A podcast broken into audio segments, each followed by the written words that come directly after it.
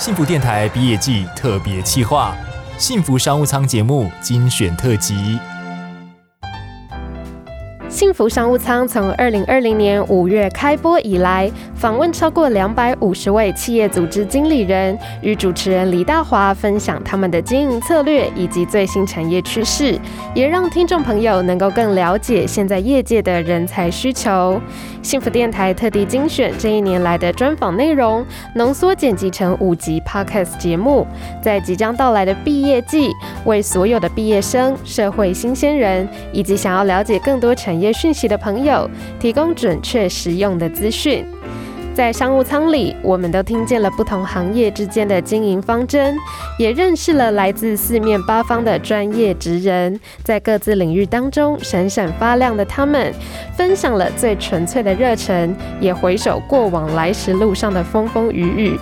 这些不为人知的产业秘辛及入门所知，在这一次的毕业季精选特辑当中，通通都要告诉你。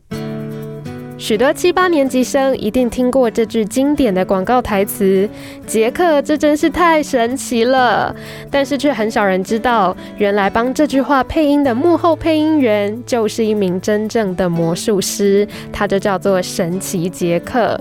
本来身为电台主持人的他，在因缘际会之下接触贩卖魔术道具的商人，进而进入魔术的世界。后来也进一步跟主持做结合。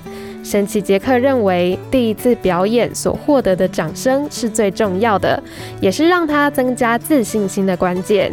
魔术师要成功是大家比较不知道该怎么走的一条路，因为绝少人有这样经验。嗯，但是做任何事情要成功，就是非常专心、充满热情，然后去想办法把它做到最好。嗯再经过别人肯定一下，哇，那就爆发了。对，我我觉得第一个肯定非常重要。嗯，第一个肯定非常重要。就是我们刚才一直聊到现在，说我小时候呃演讲比赛，其实一开始是去玩的。嗯，是因为很爱讲话，所以被老师叫上去玩的。可是呢，呃，当时出生之就是不不会虎，对啊，知赌不会啊，对，出生之赌不会虎的情况之下，哎，上去，各位老师、各位同学呢，哎，完了之后，哎，我竟然得到整个年级的第一名。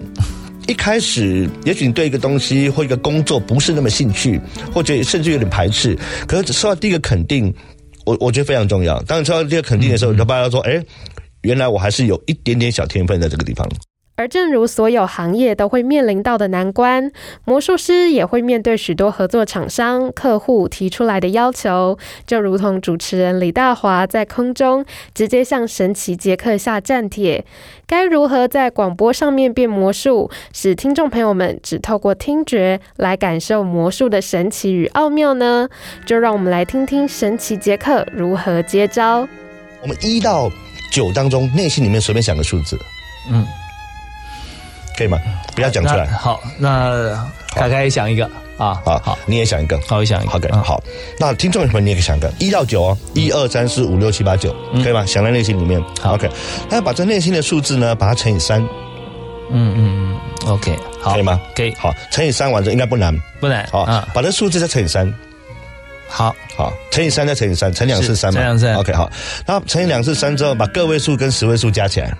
嗯，好，加好了没？加好了。好，那应该不难。不难。那再把它加十一。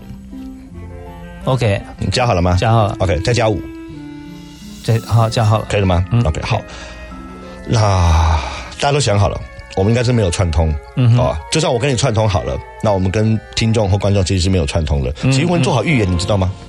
哦，哎，我们前面有一瓶水，是。水下面有一张纸条，OK，真的有张纸条，是。啊，也许观众朋友看不到，好，听众朋友看不到，观众朋友是看得到了，打开看看，二十五，你可以看一下，是。答案是不是二十五？是二十五，是二十五，对，我想的，呃，那这个对不对？是二十五，开开也是二十五，我相信二十五，对我相信大家想的一定也都是二十五。所以这个部分是跟数学有关系吗？啊，一点点跟数学有关系的魔术啊。那其实私底下教你，因为很多魔术这个呃不方便啊，不方便告诉大家。OK，不过你有心的话，其实呃，也许很多人透过一个小魔术启发他一个人生了。嗯嗯啊。说到表演工作者，隐居幕后的配音员绝对是常常被忽视的一群人。如果你是 iPhone 的使用者，一定会对 Siri 这项语音助理服务并不陌生。而第一代的中文版 Siri 小姐，其实就是由卢怡君配音员来担任的哦。从事配音行业超过二十五年的她，通过声音海选，替 Siri 打造温暖专业的形象。而他也提到，在配音生涯当中，客户其实会将声音分门别类，所以自己也要努力的拓展更多在声音上的可能。对对，当然，如果说呃年轻朋友们有这个兴趣，对配音有兴趣，如果你会多声道话很好。所谓的多声道就是台语、客语，甚至是呃原住民。原住民语，嗯，哦我觉得这些反而在配音圈里面还蛮吃香的呀。对，因为国语人太多了，是因为这样很方便嘛？就是要要通告，要要找人，找一个人就可以。对对对对对，角色像就有配音员是国台客，一发就发他就是国台客哦，很厉害吧？很厉害，很厉害。呃呃，客户都会帮配音员定位耶。哦，比方我们在年轻一点的时候，他就帮你定位成年轻的 OL。哦，只要是有 OL 相关的，或者是年轻妈妈相关的，就会找你。那年纪比较大了，或者是比方我接过 Siri 的案子，只要模仿语音就会找你。哦，年纪大了啊，演一个老妈妈，她就会找你。所以我说，这个我们常会被客户定位。哎，可是听你的声音是非常的多变。你现在可以从让让你的嗓音可以变成十几岁、二十三十、五十、八十，你都可以啊。嗯，对，所以就是你要让客户知道你的多样性。你的 range 很宽。对，所以在我常跟学生说，做 demo 的时候要注意，就是你要帮客户做好自己的位置，就是你要选择让客户知道说你的声音是多样化的。虽然进入配音圈常常需要透过天时地利人和的机缘，但是最重要的是，也要随时随地保持好自己的状态，去迎接每一次不同的配音 case。我们来听听卢怡君是如何安排他的工作流程。好，我们通常拿到广告呢，我们会先看看他到底 TA 是谁，嗯，哦，他对象是谁？第一个是对象是谁？第二个是你要演谁？啊呀，给谁听？然后我我怎么怎么点？所以这是我拿到广告第一个要要先分析的。好，那我说那个路过玩具的广告，哎，T A 是小孩，然后那当然就是这个导演就会说，可不可以模仿小孩？好啊，有时候是请到真的小孩就模仿。是啊，比方说，哇，碰一碰水，他的头发就变色了耶！快点来玩小美乐。然后这时候我们就要马上变身，变成呃，好像是小孩子在玩，在玩小美乐的那个感觉。然后这时候就是呃，第一个就变身的技巧。OK，大家听了觉得是不是他有有有什么机器放在嘴上变，声音就改变？对对，这个是对。你看，这这个 T A 是小女生，玩这个 T A 是小男生的话，呵，钢弹超人，这时候你就声线又不一样了。是是是。对，所以这个变身技巧，如果大家喜欢玩的话，可以多去练习。我真的觉得说，呃，是不是？人格必须分裂啊，才能够表演。喂，没错，马上上升。对，有这种感觉。对对对对对，好，这是这个模仿的部分，变身的部分。那像我还录过这个捷运呐，或者是微风百货的语音语音系统啊，像捷运就是请插入纸钞，纸钞全数插入后，请按确认键。好，你会发现我这笑笑的在说，是像这种比较呃对象是服务业的，通常就是一定是带着微笑说话的。对，现在人潮拥挤，请小心您随身的物品及孩子。这这是国那个百货公司的，嗯对，所以也是笑笑的说，然后提醒的角度。OK，嗯，所以真的呃，你要什么样声音出现让别人听到，你的表情其实就是那个样子。对。声音的精彩，对于一般听力正常的人而言，可能是一大享受；但是对于某些听力受损的朋友来说，或许已经严重到影响日常生活的运作。所以，有一门职业最近也成为大家热烈讨论的焦点，就是听力师。维乐听力中心的经营企划部经理吴正荣，同时也是一名专业的听力师，就向我们说明了听力师的工作内容，包含了听力检查、助听器的验配，还有听能附件。听力师呢，其实最主要的工作，当然第一个就是顾名思义的，就是做听力的评估。那另外一个部分呢，就是还有当如果我们今天有发现有听力有问题的时候，另外一个就是相关的辅具的一些验配的工作这样子。嗯，那还有就是国内比较少的，就是当我验配完了之后，我如何帮助他学会这些听的技巧，也就是我们所说的听能附件的部分。最主要会大概拆分为这三块。一开始的时候啊，像是我们帮忙就是验配完了之后，后续就会有一个所谓的适应的追踪跟调整，这一段其实是非常重要的，就会变成是说，一开始有可能，呃，你的损失是五十分贝好了，我们一开始的补助听器在做放大的时候，只放大稍微小一点点，有可能补到百分之八十就好了。那等你慢慢的适应了之后，再把它补足。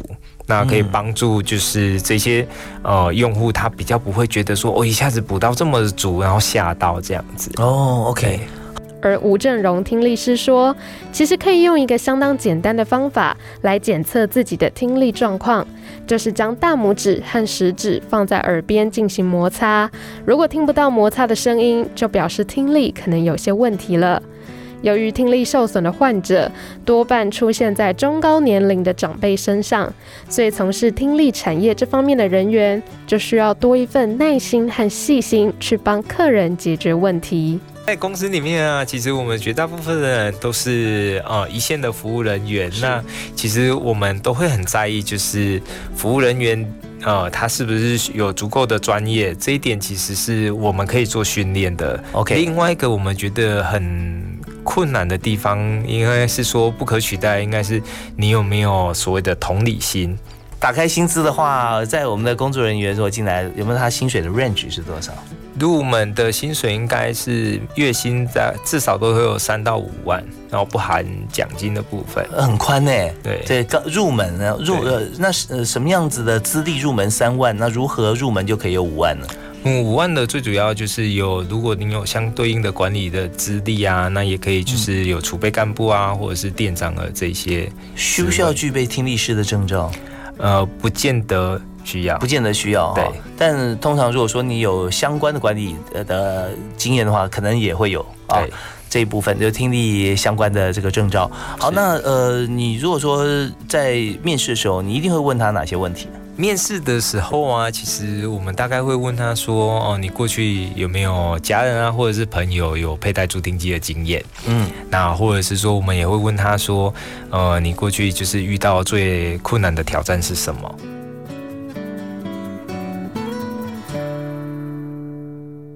无论是替人治疗病痛的医生，还是为动物们医治疾病的兽医，都是需要花费很多精神气力去照顾的。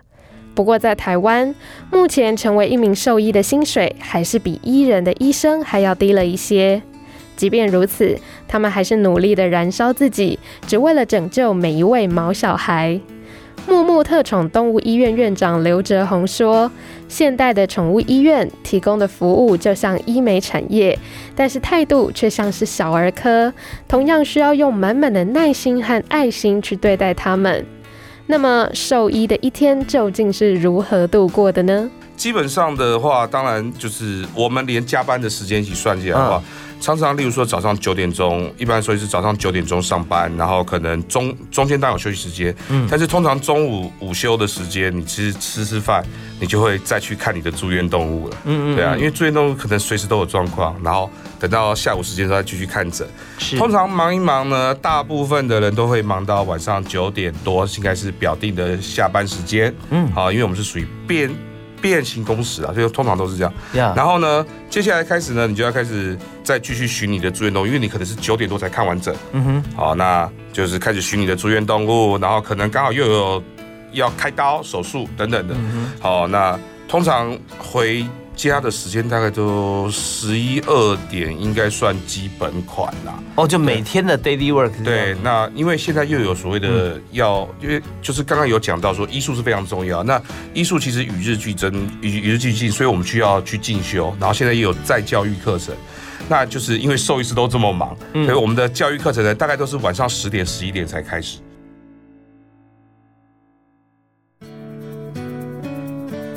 现代化企业经营管理当中，HR 人资绝对是相当重要的一环，因为他们负责替企业找到最适合的人才。基于这项趋势，卢世安老师创办了人资小周末这个以人资为基础的社群，透过固定聚会，让人资之间的交流学习能够持续下去。而很多企业越来越趋向寻找 M 型化人才，最右边最顶端的人才，导致越来越多求职者找不到工作，企业也抱怨找不到适合的人。而正值毕业季的此时，卢世安老师就向所有的新鲜人们提出了以下的建议：在我们的整个对于人的理解上面，我们其实是有一套逻辑在跑的。所以，如果你今天知道 HR 想要听的是什么，你知道 HR 是对于什么样的人他比较 care，那 HR 他想要的什么？我用简单的说话，就是你的硬技、你的硬技能、你的硬规格跟你的软技能这两件事情有没有符合我们想要的？和人力银行比较起来，人资求财的作为可能会更积极、更主动一些，就是为了替企业更快速地达成发展目标。而现在人力资源的谋求也越来越追求科技化、数据化的分析。从一些目前的分享来看，许多人资都会为企业守住前百分之二十最重要的核心关键人才。那么，他们会制定哪些计划来留住人才呢？其实我们要掌握的是在企业里面的最重要的二十趴。嗯，好，就是什么？呃，其实以前我们都会说，就是这二十趴人，就是我们认为他是关键职位、关键人才啊，未来的高潜力人才。那在一家公司里面，大概可以抓出二十趴，最多三十趴，呃，这些人。那这些人如果他流失的话，对公司的现在以及未来就会产生很大的影响。哦，所以我们就必须要去专门针对这些人呢来做几个。措施好，例如说，第一个措施是，呃，我们怎么样帮他在发展上面呢设计一个个人的出路？好，这个在在我们的专业术语叫做 IDP 个人发展计划。好，那第二个呢，就是怎么样能够在薪酬上面呢能够达到呢，他不会能够不会被竞争对手随便挖角的状况，这样子哦，是对。好，那所以为什么说薪资是秘辛这样子？是 highly confidential 哈，大家都不能谈。虽然都是挂经理哈，但是 A 经理的 B 经理薪水可能差两万啊，或者甚至更高。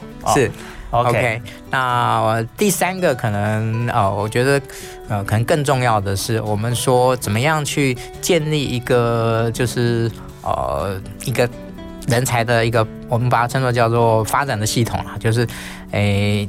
虽然它很重要，但是呢，你还是要有备案，就是他走了，有没有人能够代替他？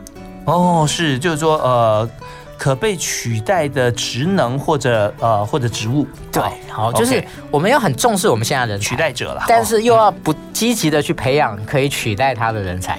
哇，真的。句句讲在我心里啊，因为大家做经营管理职就会知道说，其实人的人的制度像那样讲起来很简单嘛，讲了三项，然后那后面还有，但是呢，事实上公司人是最复杂的。许多公司企业除了注重人资方面的养成之外，也不惜在行销宣传上砸下重本，就是为了得到更多消费者的注意与认同，进而导向购买。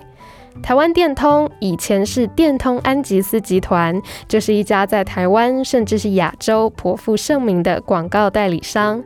他的首席创意长周丽君就说：“我们无法阻止浪费时间在思考创意上，如何酝酿出适合的广告，投放在适合的平台上，都是一门很深的学问。”必须对品牌产品有足够的认识，进行一连串的消费者洞察，制定行销策略。所以这是需要仰赖大量团队合作的产业。呃，像我们做创意，我们应该，我们我像我们的部门，我们的组织里面大概就分几个，一个是在最前端去找方向的那些人，就是我们有 planner，我们有策略，就是我们会 take 从客户那边拿到他他的。他他的目的，他的他的问题，然后我们要把它解读，这是第一次翻译。就像你讲的，我们第一次要去寻找，就是他他的产品里面，或者他他的品牌有什么价值，或者是他的信仰也好，或者他想他的他碰碰到什么问题，这这这是第一个部门，对，是去找到问题。然后呃，紧接着我们就要去了解消费者，就是哎，我想要追的那个人，他到底他喜欢什么东西，然后他。呃，他他追求什么事情，或者他有什么晚上睡不着觉啊？就是这是我们呃第二个要找到的，就是我们要打的那个，我们要追的那个人，他到底他到底在哪里？他喜欢什么？他我。我我能不能满足他这样？那所以其实 user 端的思维想法，对对对。然后而且现在甚至 user 端会比品牌端还更重要，因为在这个时代真的是消费者主导。是。然后接紧接着后面就是最重要的，就是说我们如何。一方面看到外面是就是消费者或者呃外面很很大的东西，就是消费者要的东西；一方面我们又可以闭起眼睛来看到我们自己拥有的东西。然后我们在两边找到一个就是可以共同推进的力量，就是消费者想要去的地方跟品牌想要解解决的问题，然后找到一个结合很巧妙的结合点。OK，对。我们当基本最基本就是能力嘛，哈，专业能力就是你你要有做文案，你要文文字能力、文字表达能力好，你要做 art，你的视觉能力要好，那这是基本能力。再往上就是态度，就是你是不是呃有有足够的热情，然后你面对挫折的时候，你有没有就是嗯融化它，然后战胜它的那个那种热情，然后还有一个就是说持久性，就是你你可不可以呃可能就是。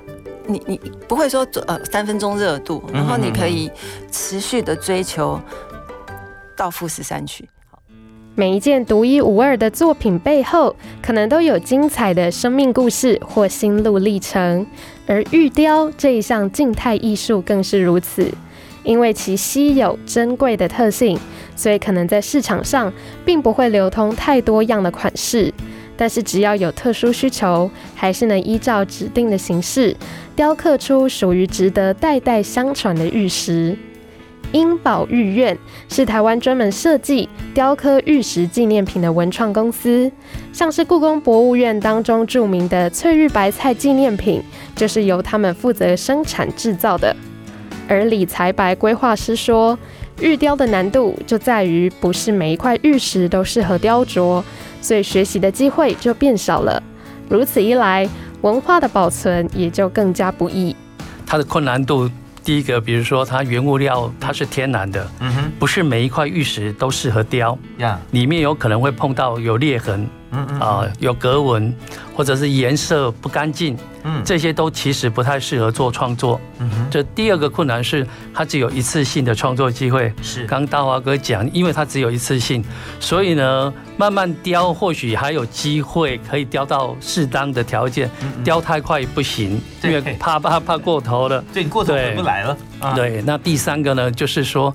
因为这个通常在做这种玉雕创作的这些学徒，嗯，他在养成的过程里面也没有临摹的机会哦，没有临摹的机会，不像我们画家比较方便，嗯。开始临摹学不好，再拿一张纸重新再来，再来过了预期不可能，对吧？因为一开始它材料就贵了，老板不可能拿这个拿这个让他的学徒去临摹，嗯更何况我们自己本身也没有那个条件可以临摹，所以我们能够把作品做好，让博物馆去赏识，呃，这是一个要用心、要很多的一种内涵在里面。大家呢只知道材料的价格。对于材料上面的玉的文化，基本上已经模糊掉了。为什么？因为市场面几十万人在做玉石的买卖，他等不了你几百个玉雕工艺师把成品做好呀。所以很赶快的呢，就通常来讲比较简化的、比较草率的，就把商品铺陈出来。所以才有那么多的商人有玉可以卖。OK，但这是这是一个不是很健康的一个 现象啦。对。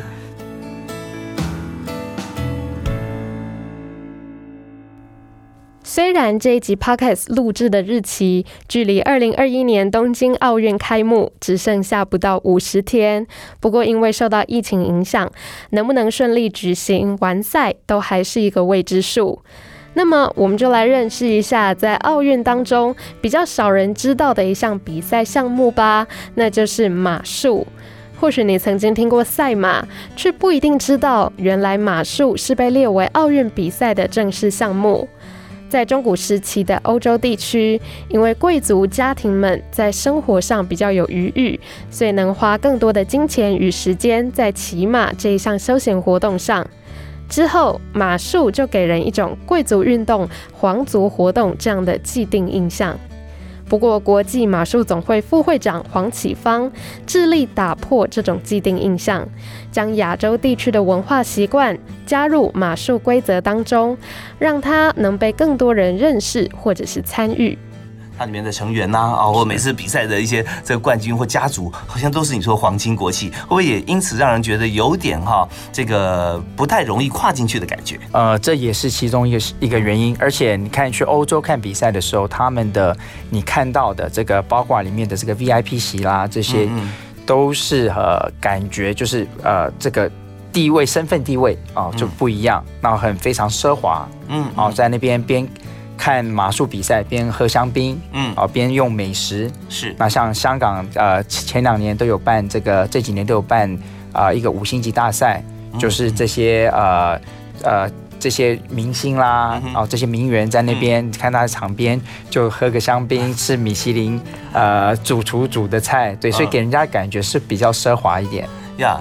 其实第一个啊，马匹来讲的话，你是可以在国内啊，透过这个马场去帮您呃介绍这马匹啊。那另外一个方式就是请啊马场或者教练去国外帮你找。嗯嗯。在你自己第三个就是你有办法的话，可以在国外自己去买。那有没有马匹价格的 range 啊？其实马匹就跟车常常会呃有听众或有有朋友问我这个，它跟一部车一样，嗯，它大概从呃比较便宜的几十万。嗯哦，那到贵的几亿都有，几亿都有，几亿都有。它不但是比赛马，是种马的，是是是，有的是比赛马，那加上种马，所以它有这样的一个，它有这样一个身价。障碍赛是常见于马术比赛的项目之一，而学会马术这项运动最大的价值，就是和马匹建立信任，学会不同的沟通方式。当他们面对到全新挑战的时候，也是一种对于自我的考验。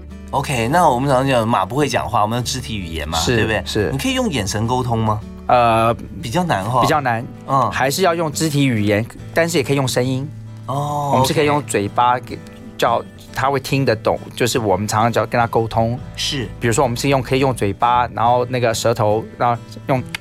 这样子叫他走走啊，然后停停的时候，或者看有时候马匹比较呃兴奋的时候，我们就 hold hold。就是叫他们就是比较慢一点下来，嗯，所以马匹他们是会反应的。OK，那如果说他跳过一个障碍的时候，对，那他有踢到一根杆，是他自己也知道，对不对？他知道。那你要怎么样鼓励他下一个跳跃会更好？其实他会有时候会有两个，他会有两个这个反应啊。一个的话，只要今天他本身是呃非常专注，有专注在这个比赛，嗯，只要不幸他踢到这杆子，甚至他不一定会掉，但是踢到这杆子，他专注力够的话，他看到下一个他会跳更高。嗯嗯，这是一个 OK。另外第二来讲的话，只要他专专注力不够，或者说他本身的个性就是会属于比较害羞的话，嗯，或者比较怕的话，嗯，他踢到这杆的话，下一次会更紧张，哦，就会有两个这个反应出来就对了。是，但是每一匹马它的反应是固定的嘛，是不是？呃。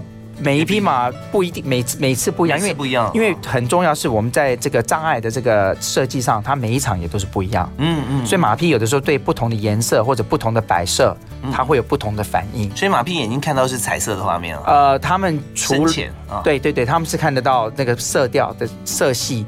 除了听我假如记得没错的话，他们对呃绿色比较就是比较没有那么反应那么好。除了和动物沟通之外。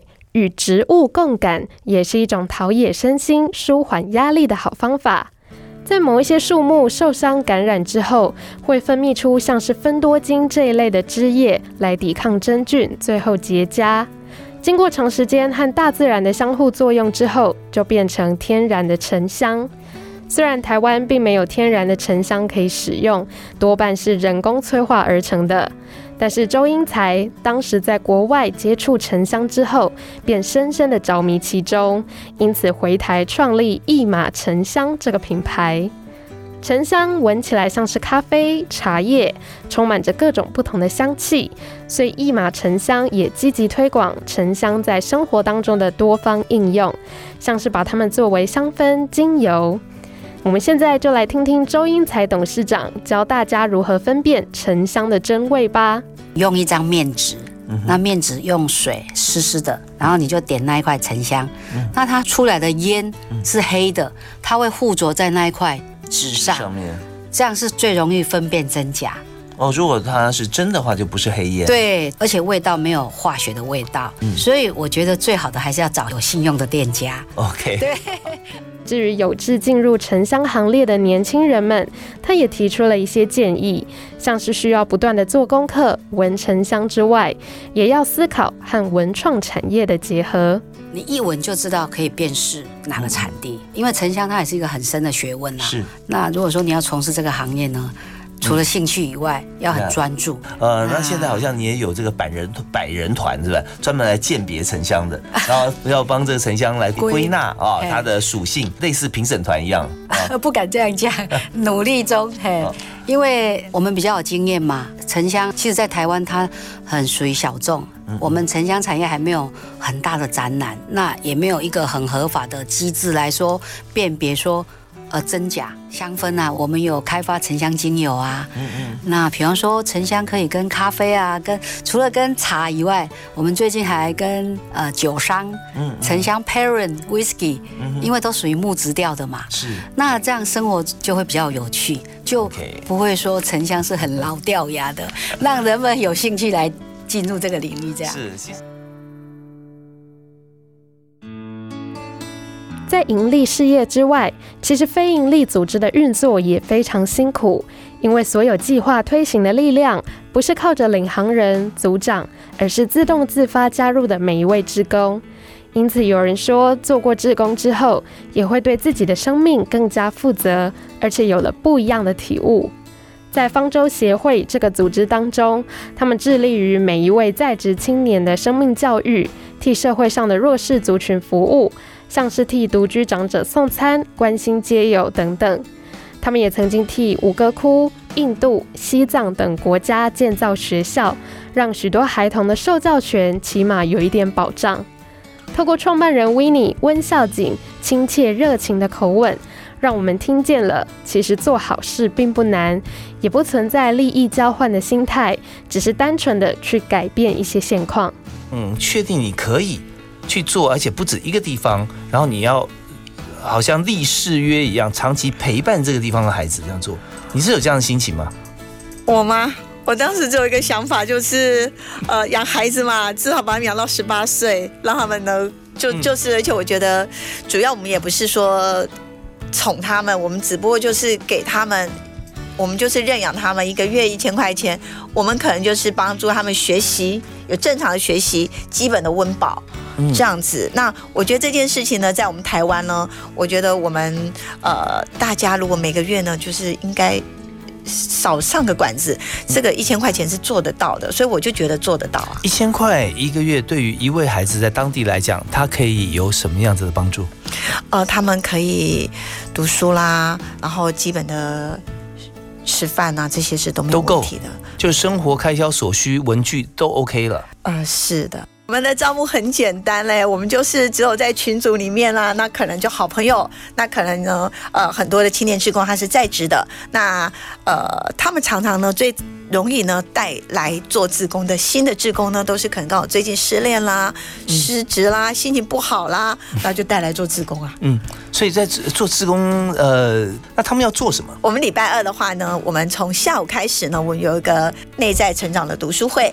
那再来的话，到傍晚的话，我四点半开始，我们就做备餐，准备餐点。好，准备餐点呢，到这个六点半的时候呢，啊，更多的这个职工就到了。那我们就分兵分两路，一路呢去这个大同区的这个独居老人的探访，那一部分的人就到台北市的这个街友送餐。啊，其实我常跟职工们说呢，街友不一定呢需要呢你这一餐。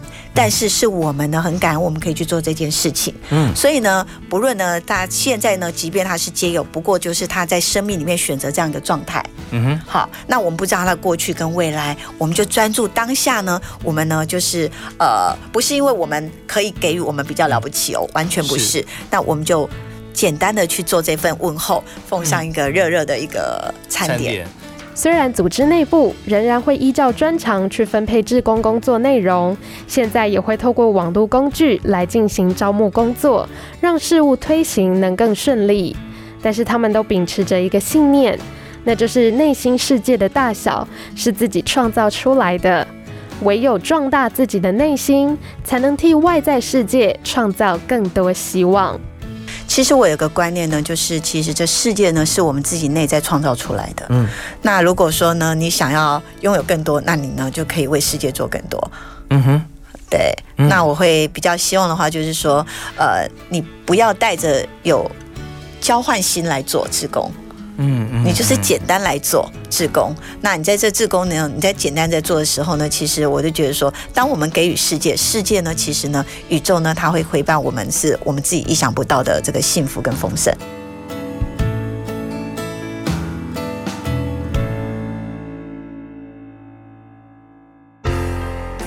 幸福商务舱祝福所有的毕业生们都能顺利到达想去的地方。